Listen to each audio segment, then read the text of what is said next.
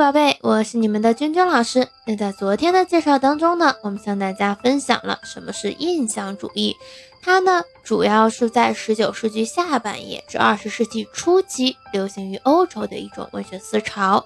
那最早呢，是以一个绘画流派的这个形式呈现的，慢慢的应用到了音乐和文学领域啊。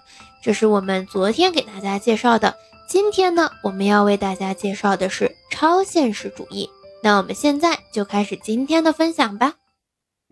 超现实主义呀，是二十世纪两次世界大战期间在法国兴起，并且呢慢慢流行到欧美的现代主义的文学流派。这一流派的作家呢，目睹了当时战争的荒谬与残酷，对以理性为核心的传统文化和传统道德，因此产生了怀疑。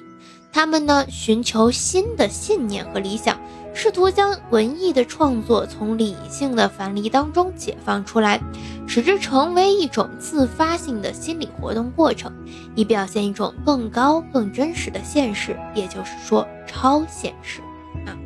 那这是我们超现实的由来。超现实呢，主要强调啊，超理性、超现实的无意识世界和梦幻世界。主张呢，用纯精神的自动反应和梦幻记录进行创作，追求神秘离奇的艺术效果。文风呢，往往也晦涩艰深啊。超现实主义作为一个文学流派，其存在的时间并不是很长，但是呢，作为一种创作方法和美学原则，它为现代派文学开创了道路，也对后来的荒诞派、黑色幽默和魔幻现实主义产生了很大的影响。这个是我们的超现实主义啊，我们需要了解一下，就是首先，它是随战争应运而生的啊。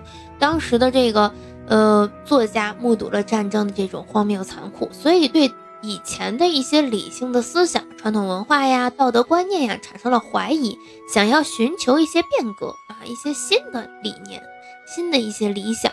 于是呢，把自己从现实世界中解脱出来啊，加入了一些这种梦幻离奇的想象，想要去追求超越现实的一些东西啊。那这个流派呢，它的存在时间不是很长，但是呢，为之后的一些文学流派啊的这个具体的创作，还是产生了一些比较大的影响的。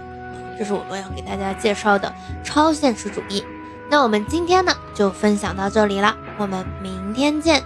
喜欢咱们节目的呢，在右上角点击订阅节目即可。